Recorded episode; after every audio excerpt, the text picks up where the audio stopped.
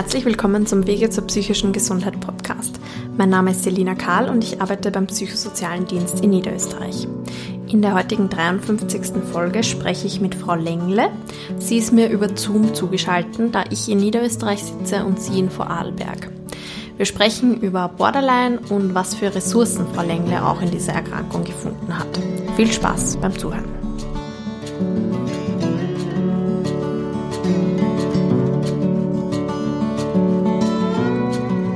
Ja, guten Morgen, Frau Lengle. Vielen Dank, dass Sie sich Zeit nehmen, so früh am Morgen. Können Sie sich vielleicht mal selber vorstellen, bitte? Guten Morgen, Frau Karl. Auch ich danke für die Zeit und für die Anfrage. Ähm, ich habe mir, ich finde es lustig, weil ich habe mir bewusst gesagt, ich möchte keine Fragen vorab, weil ich bin am besten, wenn ich den Kopf ausschalten kann und spontan ähm, antworte aus dem, was gerade ist. Und vorher beim Zähneputzen dachte ich mir, oh weh, was ist, wenn sie mich fragt, erzählen Sie etwas über sich?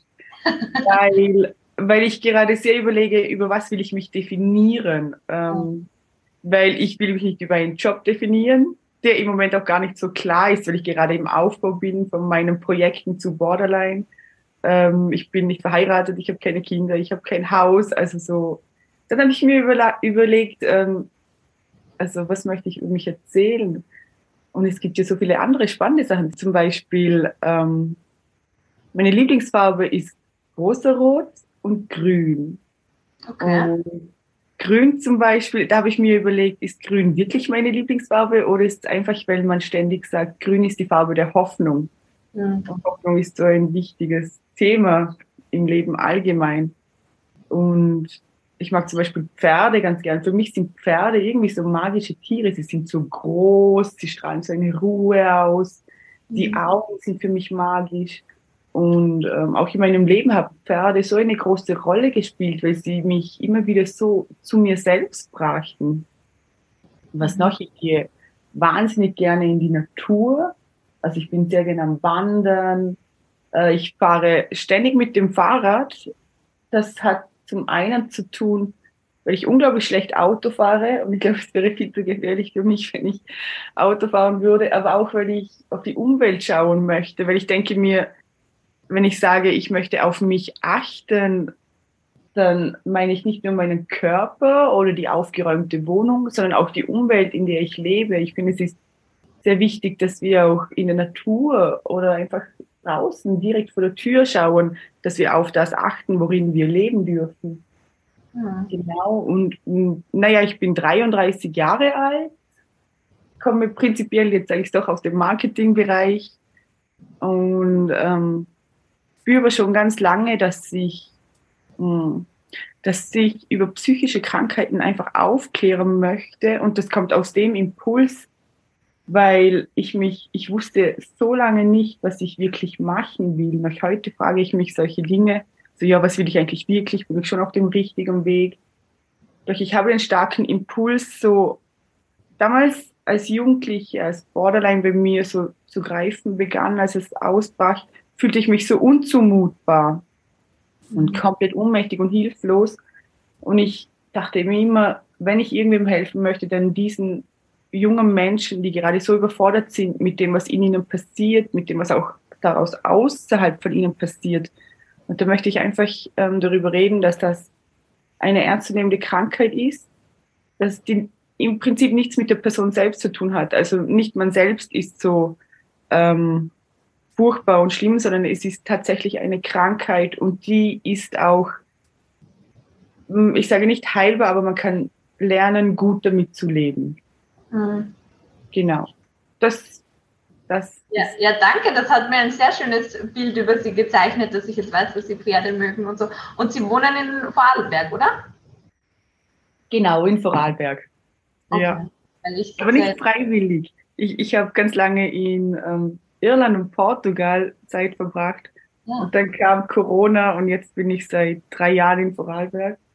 Okay. Und mir fehlt das Meer extrem. Aber Vorarlberg hat einen Bodensee und ich rede mir dann immer ein, dass ich ans Meer gehe, wenn ich zum Bodensee gehe.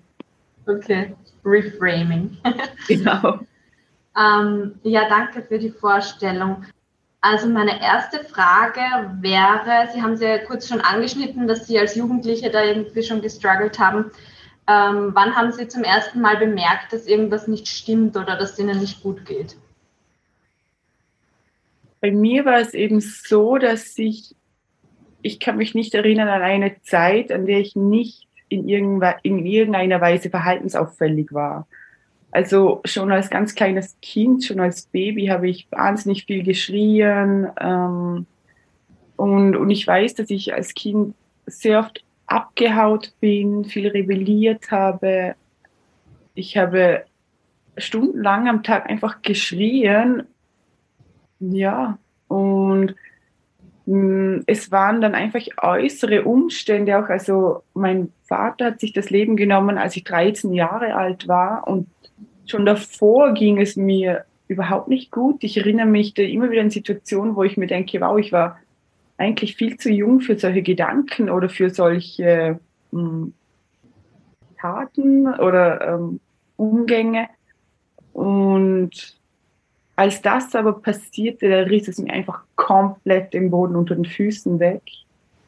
Und da fiel ich so bodenlos. Also da hatte ich einfach das Gefühl, ich falle immer weiter und immer weiter und da merkte ich, also da kamen dann auch einfach die verschiedenen Symptome vom Borderline entstanden dort zunehmend und da merkte ich dann eigentlich ziemlich schnell, ähm, dass es sich in eine tatsächlich gefährliche Richtung entwickelt. Mhm. Und dann mit 18, beziehungsweise ich glaube schon mit 17 machte ich dann auch schon meine erste stationäre Therapie, weil ich wusste, ich brauche einfach dringend auch dieses Setting, wo ich mal komplett aus meinem Leben rausgenommen werde, mal komplett auch von der Verantwortung weggenommen werde, die ich eigentlich gar nicht tragen kann und trotzdem über mein Leben habe. Genau. Und so startete das alles. Das heißt, Sie wollten sozusagen mit 17 freiwillig in eine stationäre Therapie oder wie? Genau, ja, also ich erinnere mich noch an das Gespräch mit dem Therapieleiter bei uns gibt es eine sehr gute Therapiestation in Feldkirch. Und dort gibt es eben auch Pferde. Mhm. Und er, ich, irgendwas sagte er, also ich war einfach so, ich kann nicht mehr, ich brauche irgendetwas. Und er hat gesagt, ja, wir wissen nicht, ob wir, äh, wie zeitnah wir dir den Platz garantieren können, beziehungsweise ob es wirklich stationär Sinn macht. Und ich habe gesagt, ich will nur stationär. Wenn ich stationär nicht kommen kann, dann will ich mir etwas anderes, aber ich will stationär und ich will so schnell wie möglich stationär. Mhm. Und ich glaube, zwei Wochen beziehungsweise ein Monat später begann dann meine stationäre Therapie, von der ich auch dann die Matura noch fertig machte. Ah, okay. Ja. Und wie war das für Sie dann? Also nicht, dass das relevant wäre, dass, dass man eine Diagnose bekommt, aber wie war das für Sie dann, eine, eine offizielle Diagnose und diese Diagnose Borderline zu bekommen?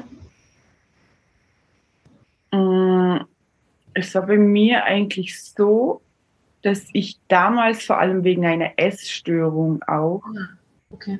ähm, aufgenommen wurde. Also da war die Diagnose eigentlich für mich noch gar nicht vorhanden. Mhm. Und ich finde es einerseits gut, also rückblickend denke ich mir, wie war das eigentlich, dass ich nicht die Diagnose hatte, sondern dass ich hauptsächlich wegen einer Essstörung behandelt wurde. Im Nachhinein denke ich mir, okay, man hat halt ein Symptom behandelt. Gleichzeitig denke ich mir, alles hat seinen Sinn und seine Zeit.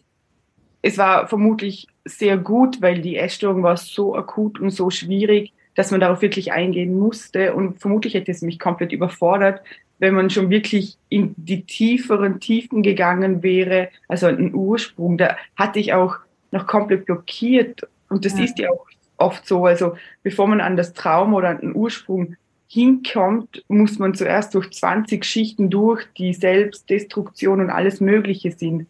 Und so begann eigentlich auch der Weg, genau. Entschuldigung, was war die Frage? Ich, die, ich glaube, ich habe den Faden verloren. Wie das, wie das war, die Diagnose zu erhalten, ob das eine Erleichterung war oder eher so ein Nein, danke, das habe ich nicht, brauche ich nicht. Ja, ähm, und als ich dann tatsächlich die Diagnose erhielt, war es für mich eine Erleichterung, mhm. weil es war eh offensichtlich, jeder merkte, dass irgendetwas mit mir nicht stimmt. Und das war eben das Problem, weil man hat es total mit mir identifiziert, oder? Ja, irgendwas stimmt mit ihr nicht. Das ist eine Zicke oder ein Psycho. Und als ich die Krankheit, äh, als ich die Diagnose erhielt, war es für mich eine Erleichterung, weil ich merkte, okay, nicht ich bin der Psycho oder nicht ich bin das Problem, sondern da ist wirklich diese Krankheit. Mhm. Auch mein nahes Umfeld. Also meine Schwägerin sagte dann zu mir, als ich mich einmal entschuldigte für einen ähm, Wutausbruch, sagte, zu, sagte sie zu mir, weißt du, Johanna, wir sehen dich, wir sehen den lieben Teil von dir und wir sehen auch die Krankheit und wir können es unterscheiden. Mhm. Und das war unglaublich erleichternd für mich. Mhm. Das kann ich mir vorstellen. Mhm. Dass man das so von sich ein bisschen fernhalten kann. Ja, genau. Okay. Ähm, können Sie kurz schildern? Also Sie haben eh schon erzählt, Sie haben sich irgendwie so unwohl gefühlt oder wie, als würden Sie die ganze Zeit fallen und Essstörung war ein Problem oder ein Symptom. Aber haben, hatten Sie auch diese klassischen ähm, Tendenzen zur selbstverletzenden Verhalten? Oder ich meine, nicht essen ist wahrscheinlich eh auch schon selbstverletzend oder zu viel essen oder so. Aber hatten Sie so diese klassischen Borderline-Symptome auch damals schon, oder? Genau, ja. Also ich rede ja auch in meinen Vorträgen über die Symptome von Borderline und ich habe jedes Symptom in so extremen Varianten auch gehabt. Also diese Achterbahnfahrt, die Hochs, die Tiefs, ähm, kein Identitätsbild. Also ich habe mich immer gefragt, oh Gott, wer bin ich eigentlich? Und die Selbstverletzung, die war sehr stark und auch einfach sehr hartnäckig. Und da hat es wirklich ähm, für mich lange gebraucht, um das loslassen zu können. Also, und ich denke, das ist auch einfach, weil gerade mit Borderline ist innerlich, da ist man so angespannt oder so verzweifelt. Also es ist so ein Extrem, was in einem innerlich abläuft. Und ähm, solange man noch keine anderen Strategien gefunden hat, die man dann zum Glück lernt in der Therapie, kann also ja, ist Selbstverletzung in dem Moment einfach ein Tool zum auszuhalten, was eigentlich gar nicht aushaltbar ist. Mhm. Mhm. Und das, das war eh meine, meine nächste Frage. Was hat Ihnen dann geholfen? Was, was waren die Strategien, die Ihnen damals geholfen haben oder vielleicht jetzt auch noch? Mm, was ich auch wichtig finde bei der Selbstverletzung, ähm, ist, dass es so viele Gesichter hat, oder? Also Selbstverletzung ich habe dann aufgehört mit den offensichtlichen Sachen, dass man es nicht sieht, aber es gibt so viele andere selbstständigen Verhalten, auch am Körper, die man halt nicht sieht, die wieder verheilen. Ähm, und, und da auch einfach, dass man hinschaut, ähm, was, was machen eigentlich Betroffene? Gibt es da auch, also wenn es nicht so offensichtlich ist, aber ist doch was anderes da, ähm, einfach zu, zum Hinweis. Und was mir geholfen hat, umso mehr ich ähm, also auf meiner ersten Therapie ging es vor allem um die Essstörung. Mhm. Und dann ging es darum, vielleicht mal Beziehungen zu leben, Wutanfälle zu reduzieren. Ähm, es ist ja ein sehr großer Prozess eigentlich, den man bei Borderline hat. Und ähm, umso mehr ich versuchte, für mich zu verändern, umso weniger brauchte ich die Selbstverletzung.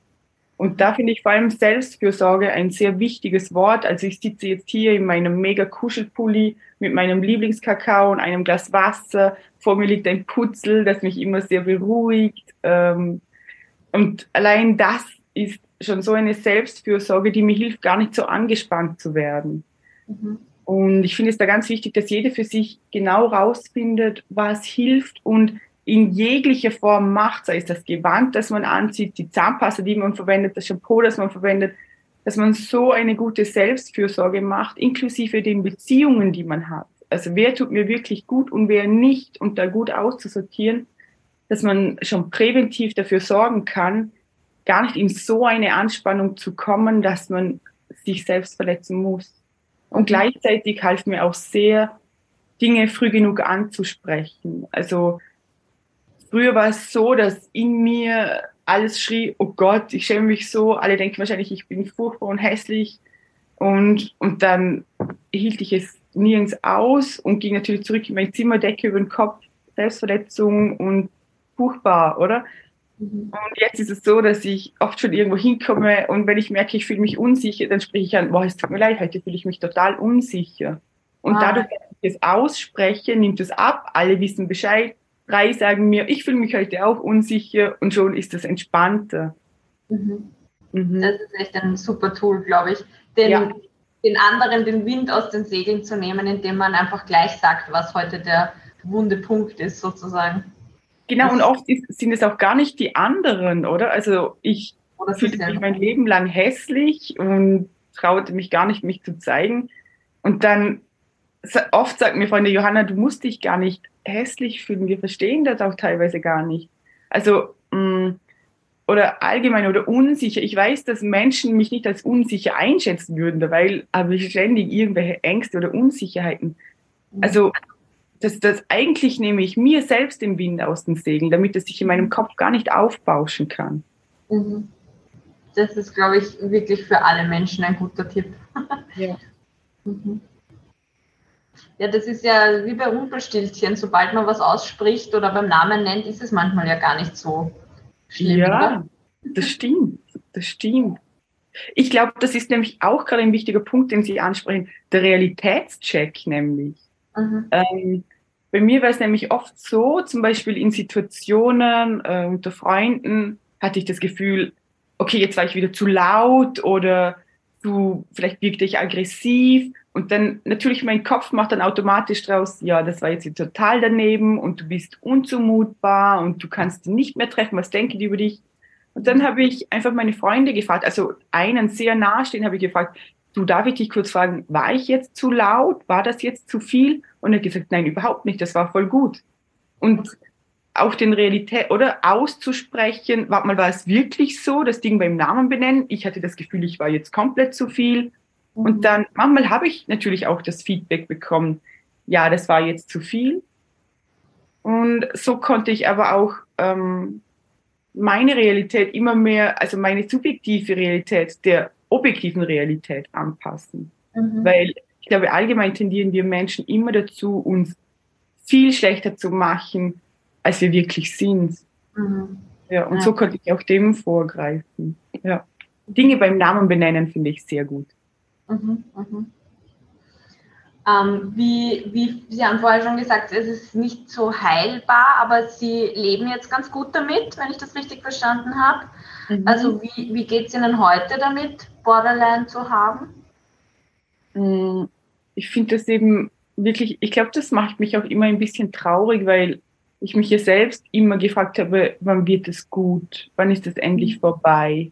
Ja. Ich bekomme ja auch viele Anfragen, wo Menschen fragen, so, ja, ist es heilbar? Wo Angehörige fragen, ist es heilbar? Wird meine Tochter je wieder das und das? Ähm, wie lebe ich jetzt damit? Ich möchte einfach hinweisen, in Borderline steckt meiner Meinung nach so eine Kraft. Und diese Kraft kann und ist zu Beginn sehr zerstörerisch sich selbst gegenüber und aus der Ohnmacht heraus auch anderen gegenüber. Doch man kann lernen, in der Therapie, und das braucht, und das möchte ich einfach erwähnen, das braucht Geduld. Also oft dachte ich in Therapien, oh Gott, nichts geht vorwärts. Und als ich aus den Therapien draußen war, merkte ich, wow, ich habe so viele Schritte gemacht. Das merkt man oft erst im Nachhinein. Ja. Ähm, also einfach Geduld und Zeit und Therapie, beziehungsweise ja, Therapie, einfach Unterstützung von außen. Und so habe ich gelernt, für mich im Prinzip Borderline wie einen Kompass zu verwenden. Also ich bin mir jetzt ja sehr bewusst, was in mir abläuft. Ich habe sehr viel über Borderline gelesen und ich studiere mich selbst ja schon seit sehr langer Zeit. Mhm. Und jetzt weiß ich, wenn ich mich angespannt fühle, ich merke die Anspannung, ich merke die Anspannung in ihrer Intensität und dann merke ich, ups, irgendwas war jetzt. Und dann versuche ich zurückzufolgen, was war jetzt? Was hat mich jetzt im Prinzip getriggert oder was hat jetzt für mich nicht gepasst? Dann kann ich es meistens identifizieren. Und dann anhand von dieser Identifizierung kann ich es ändern, einen anderen Umgang damit finden oder noch einmal zurückgehen zu der Person und sagen, oh, es tut mir leid, mir fällt gerade auf, das wäre jetzt doch zu viel. Oder schauen, was brauche ich jetzt wirklich? Also dadurch, dass man sich bei Borderline wirklich extrem gut selbst kennenlernen muss, um diese Automatismen zu unterbrechen, kann man diese enorme Kraft tatsächlich dann auch für sich verwenden, Borderline wie einen Kompass verwenden. Und jetzt ist es wirklich so, dass, dass ich sehr gut spüre, was tut mir gut, was tut mir nicht gut, was will ich, was will ich nicht. Ich lebe ein sehr authentisches Leben. Also ich mache nichts, was ich nicht will, weil ich weiß, also ich meine nichts, was ich nicht will, ähm, einfach berufsmäßig. Ich habe keine Menschen in meinem Leben, wo ich merke, die tun mir nicht gut, weil mhm. ich weiß, wenn ich das ein Selbstläufer werden lassen würde, würde ich wieder zurückfallen. Also ich muss einfach so leben, damit es mir gut geht. Und mein Leben ist, wie würde ich jetzt beschreiben, es ist erfüllt, es ist facettenreich, es ist abenteuerlich, es ist noch immer manchmal sehr traurig, es ist manchmal noch immer sehr tief. Ich kämpfe immer noch mit Ängsten und gleichzeitig führe ich Beziehungen, die mich so tragen. Ich habe so schöne Freundschaften der Teil meiner Familie, der noch hier ist, der unterstützt mich so. Also das ist so, ähm, natürlich gibt es, aber wahrscheinlich auch wie in jedem Leben, es gibt so tiefe und dunkle und traurige Momente. Aber wenn man sich denen stellt und durchgeht und ähm, darüber redet mit anderen und nicht denkt, man muss das allein machen, ja, dann gibt es dem ganzen Leben einfach auch eine Tiefe, die, ich finde, das Leben dann doch lebenswerter machen. Mhm. Und, und ist wenigstens dieses, also wenigstens, aber ist dieses Gefühl weg, dass sie so immer weiter fallen und ins Bodenlose fallen? Ja, das ist weg. Das ist, ähm, wann, seit wann ist das weg? Ich glaube, ich habe einen Halt in mir gefunden, in mir mhm. selbst, weil ich weiß, ich weiß, was ich kann, ich weiß, wer ich bin, ich weiß durch Borderline, dass ich so ziemlich jede Situation meistern kann. Im ersten Augenblick vielleicht manchmal nicht zu konstruktiv, aber es ist alles gut ausgegangen. Ich sitze hier, fühle mich gut. Ähm, ja, und ich merke schon, dass das Leben lebenswert ist. Ich glaube, das war für mich ganz lange eine Frage, so die mhm. Sinnfrage, was macht das alles für einen Sinn, wenn Leben manchmal einfach nur Schmerz ist? Mhm. Und ich glaube, ich habe aufgehört, so das Große zu wollen. Ich will nicht mehr alles und ich, mir ist Karriere nicht wichtig. Mir ist, also diese Werte, die jeder kennt, die von der Gesellschaft definiert werden, sind mir nicht so wichtig. Ich finde Glück in meiner Tasse Kakao oder in einem Cappuccino. Ich ja. finde Glück in einer schönen Begegnung. Was nicht bedeutet, dass mein Leben, also ich habe trotzdem eine Karriere, ich habe trotzdem sehr viel erreicht, ich bin zielstrebig fokussiert, nur lege ich nicht mehr so viel Wert darauf. Mhm. Und ähm, ich finde, das macht es viel lebenswerter. Oder jetzt im Frühling sind überall diese Bäume mit diesen schönen weißen Blumen und die duften so gut.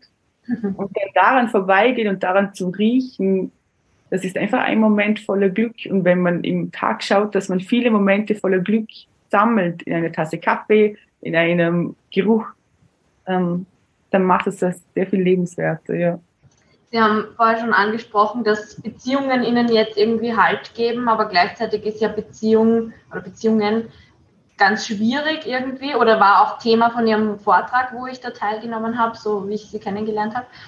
Ähm, können Sie das kurz erklären, warum, also für jemanden, der jetzt noch nie Borderline gehört hat und gar nicht weiß, was dann Beziehungen so schwierig ist, wieso ist das so ein kompliziertes Thema? Mm, das ist eine sehr gute Frage, weil wirklich Beziehungen ähm, für Menschen mit Borderline, ich, ich beantworte zunächst so, ich erinnere mich gerade an ein, in der stationären Therapie, da hat der Leiter mich gefragt, Johanna, was ist Liebe für dich in der Gruppentherapie? Und ich habe gesagt, Bedrohung, ausgeliefert sein, Angst, Unmacht. Und ich glaube, alle anderen waren schockiert, aber für mich war das die normalste Antwort. Mm. Ich habe einfach auch sehr früh gelernt, also mein Vater war selber psychisch krank und ich habe sehr früh gelernt, dass, ähm, dass Beziehungen zu engen Personen sehr instabil sein können, sehr verletzend sein können, sehr angstvoll sein können. Und gleichzeitig habe ich ihn idealisiert. Immerhin war er ja mein Vater, ich war ein Kind. Und ich glaube, das hat mich sehr geprägt. Und ähm, das hat sich so durchgezogen. Also das ist ja das Traurige, weil gerade auch mit diesem Gefühl, das ich ständig hatte, dass ich unzumutbar bin, nicht liebenswürdig, ich habe mich so danach gesehnt, dass, mich, dass mich irgendjemand in den Arm nimmt und sagt, hey, du bist liebenswert und schau, ich bleib da und sogar wenn du mal einen Wutanfall hast, die wirklich extrem waren bei mir oder ja, wenn du in deinen Symptomen bist, ich bleibe da. Und mit Borderline ist es einfach leider so, dass man sehr oft zurückgemeldet bekommt. Am Anfang ist es sehr schön, sehr intensiv und wenn sich dann die Symptome zeigen, dann ist es so, oh Gott, Psycho und mit dir kann man nicht zusammen sein und es ist klar, dass der dich auch verlassen hat. Und also auf der einen Seite ist eine Beziehung das, wonach man sich so unglaublich sehnt und gleichzeitig bedeutet es extreme Gefahr, extreme Angst, eben ausgeliefert zu sein. Ich habe mich in Beziehungen so oft verloren, also ich habe mich ähm, über das andere dann definiert. Ich wusste dann plötzlich gar nicht mehr, was will ich, sondern es heißt, ja, ich habe das Gegenüber so idealisiert. Mhm. Sobald es dann aber so nah wurde, plus ist diese Idealisierung ja gar nicht gut. Wenn es zu nah wurde, kam diese Angst unterbewusst, beziehungsweise dann mittlerweile auch irgendwann bewusst, wo gesagt hat, uh -uh, Beziehungen sind gefährlich, Beziehungen sind gefährlich. Mhm. Und aus dieser Angst heraus schafft man es nicht rational zu sagen, du, es ist mir im Moment gerade ein bisschen zu nah, ich brauche Zeit für, für mich, sondern aus dieser extremen Angst heraus muss man es einfach zerstören, bevor man selbst zerstört wird. Ja. Also so, okay, bevor der mir jetzt sagt, dass ich wirklich unzumutbar bin und nicht liebenswürdig, bevor er es mir bestätigt, sage ich es ihm und in so eine Intensität, dass er gar nicht nachfragt, sondern einfach geht. Ja. Und das Traurige ist, dann zerstört man es und bekommt erst recht wieder zurückgespiegelt, so ja, du bist unzumutbar. Also das ist diese mega, unglaublich traurige ähm, Dynamik, die oft bei Borderline läuft. Und worauf ich einfach oft hinweisen will, weil in Foren liest man so oft, oh Gott, ja, keine Beziehung mit Borderline die zerstören dein Leben und die sind Psychos. Ich verstehe dieses Stigma sehr gut, weil ich weiß, wie ich war. Ich weiß, ähm, dass man sich da auch einen Selbstschutz machen muss. Also es ist einfach ein Selbstschutz, dass man nicht verletzt wird. Das ist etwas ganz Menschliches. Nur möchte ich einfach sagen, bei Borderline steckt eigentlich, also in den meisten Fällen wirklich keine Böswilligkeit dahinter, sondern einfach Borderline ist nicht irgendeine Erkrankung, die einfach so passiert, sondern Borderline ist ein verzweifelter Umgang mit oftmals den extrem schwierigen Traumata, die man erlebt hat. Ja. Und ich habe das letzte Mal in einem Trilog, da hat einer gesagt, das fand ich sehr gut, mit der Intensität an Gefühlen und Anspannung und allem, was im Borderline steckt, würde jeder normale Mensch mit Borderline reagieren. Mhm. Also das ist einfach die Hilflosigkeit, die Ummacht und ihr könnt es mir glauben, jedes Mal, wenn ich irgendwie so derart gemein zu wem war, hat mir das genauso wehgetan wie dem Gegenüber. Ich mhm. habe mich nie gefreut, irgendwen fertig zu machen, beziehungsweise so eine vernichtende Art zu haben. Das war einfach, weil ich so Angst hatte, selbst verletzt zu werden. Ja. Das ist ja leider wirklich ein bisschen charakteristisch, dieses Nähe-Distanz-Problem, sage ich jetzt einmal, dass es ja. schnell sehr nah wird und dann man aber auch wieder Leute irgendwie wegstoßt, so wie Sie das gerade gesagt haben. Da gibt es auch ein Buch, das heißt, ähm, ich hasse dich, verlass mich nicht. Das ist ja. irgendwie ganz passend irgendwie für das, was da in ihrem Kopf wahrscheinlich auch vorgeht. Genau. So,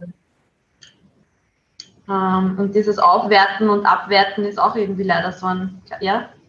Genau, ähm, und gleichzeitig, also das war jetzt ähm, so, wie ist es, wie kann es sein? Ähm, aber auch hier möchte ich ermutigen, also ich führe jetzt eine eineinhalbjährige Beziehung zu meinem Freund und es ist so eine erfüllende, gute Beziehung. Nicht nur für uns, wir bekommen das auch von außen gespiegelt. Und ich möchte Menschen einfach ermutigen, Borderline ist nicht gleich ein Stempel für keine Lebensqualität. Ja. Kann so viel entstehen, wenn die Bereitschaft da ist, an sich zu arbeiten und mhm. diese oft ist einfach die Scham und die Angst hinderlich. So, nein, sag das nicht, zeig bloß nicht deine Schwäche. Wenn man das ausschaltet und drüber geht und ehrlich kommuniziert, also ich, kommuniziere zu 100 Prozent offen, ehrlich und authentisch mit meinen Freunden, weil es einfach so wichtig ist. Ich sage ihm manchmal, ähm, mir ist es heute gerade ein bisschen zu nah, ist es okay, wenn du vielleicht deine Sachen machst und ich lese einfach mein Buch, ich brauche gerade ein bisschen Abstand, möchte aber trotzdem bei dir sein. Ähm, also in jeglichen Bereichen und wenn man so kommuniziert und das kann man lernen, dann kann man genauso wie andere eine sehr erfüllte und tiefe Beziehung führen. Ähm, eben, es ist einfach auch ein Prozess, der Zeit und Geduld braucht. Und für Angehörige ähm, ist es so, wenn ich mich frage, also zum Beispiel mein Freund, der schafft es einfach, mir so den Raum zu geben. Es ist ja oft auch bei Borderline so, oder allgemein so, dass man ich, ich bin so schwierig mit Entscheidungen. Ich bin so, ja, sollte ich das machen? Nein, ja, vielleicht. Oder ich habe doch Angst, unter Menschen zu gehen heute. Ich, nein, irgendwie würde ich doch mitgehen. Und er nimmt das nicht persönlich. Er macht mich auch nicht fertig, zieht das ins Lächerliche, sondern er weiß, dass das einfach daraus entsteht, dass ich Angst habe, dass ich mir, dass ich etwas mache, was dann doch noch zu früh ist oder mir nicht gut tut. Und deswegen muss ich alles sehr gut durchkalkulieren. Und er sagt, schau, ich freue mich, wenn du dabei bist und es ist für mich genauso okay, wenn du hier bleibst und auf dich schaust. Mhm. Und dadurch nimmt er mir so viel Druck raus. Mhm. Oder auch, ich erinnere mich an den Reittherapeut von der stationären Therapie, der sich oftmals einfach nicht beeindrucken lassen hat von meinen Wutanfällen. Wenn ich ihn wegstoßen wollte, dann blieb er einfach da und las, ließ mich wüten und zeigte mir aber, ja, und ich bleib trotzdem da. Und ich verletze dich nicht. Und oftmals sind auch einfach diese Wutausbrüche Tests zum Austesten, wie, wie weit muss ich gehen, dass du gehst, beziehungsweise bleibst du hier. Mhm. Und wenn ich zehnmal Wutausbrüche hatte und ich weiß, das ist extrem schwierig fürs Gegenüber, aber wenn das Gegenüber dann hier bleibt, dann weiß ich, ich kann dir vertrauen.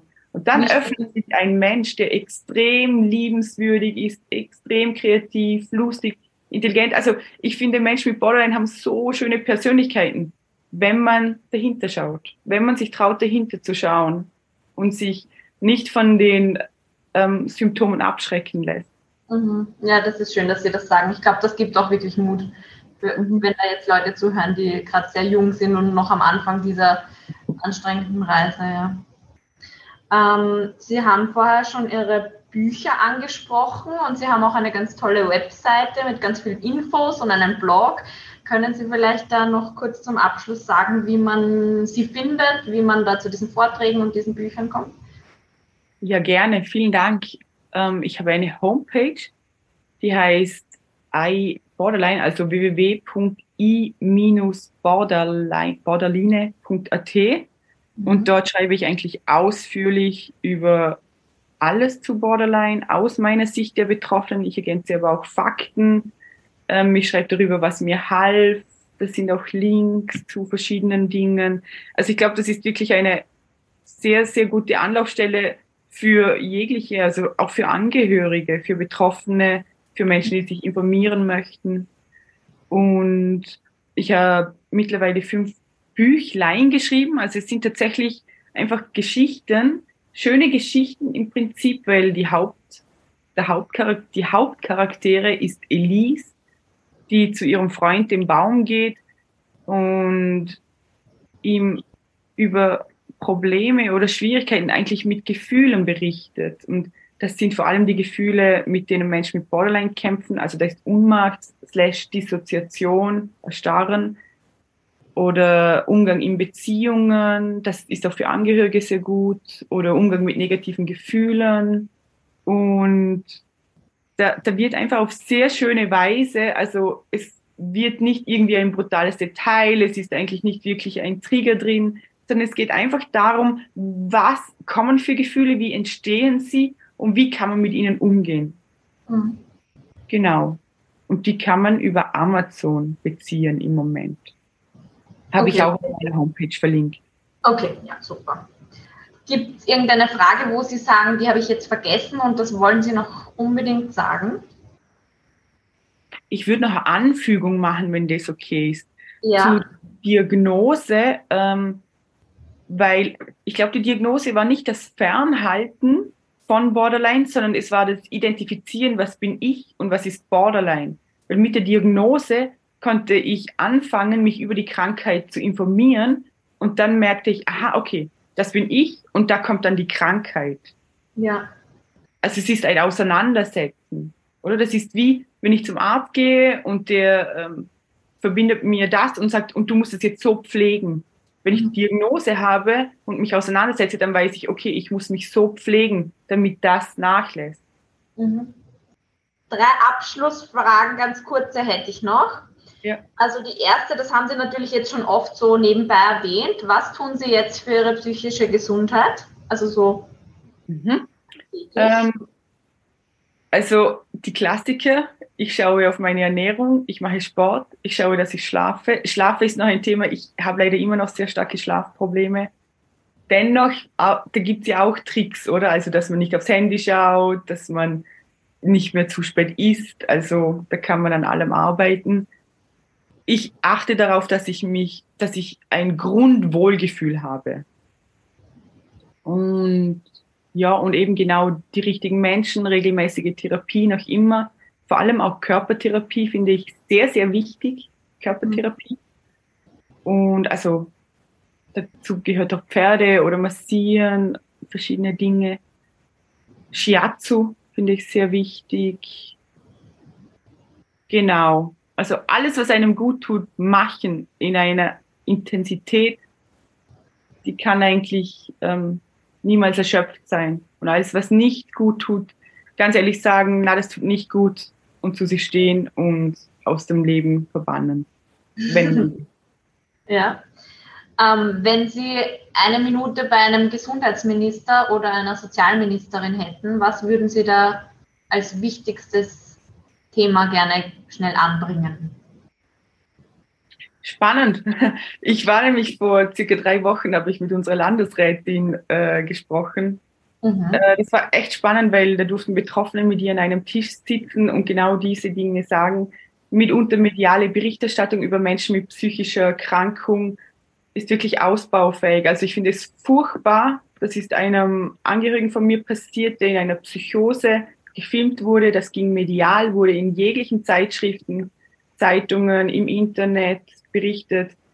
Okay. Finde ich furchtbar, weil man muss einfach wissen, da wird jemand in einem so Notstand, in so einem ähm, verletzlichen Moment festgehalten, gefilmt und wenn der dann wieder runterkommt oder wieder zu sich kommt oder wäre es bei mir mit Borderline, wenn ich dann wieder mich beruhige und dann sehe ich das, macht mich das einfach noch viel mehr fertig, beziehungsweise kann auch zum Suizid führen. Also einfach mediale Berichterstattung finde ich vor allem ein wichtiges Thema. Was mir jetzt gerade einfällt, es gibt so viele Dinge. Und gleichzeitig möchte ich auch hier allen Menschen danken, die ähm, im Gesundheitsbereich arbeiten und dafür sorgen, dass Menschen wie ich wieder auf ihren Weg kommen. Also ich habe hier sehr, sehr gute Erfahrungen gemacht.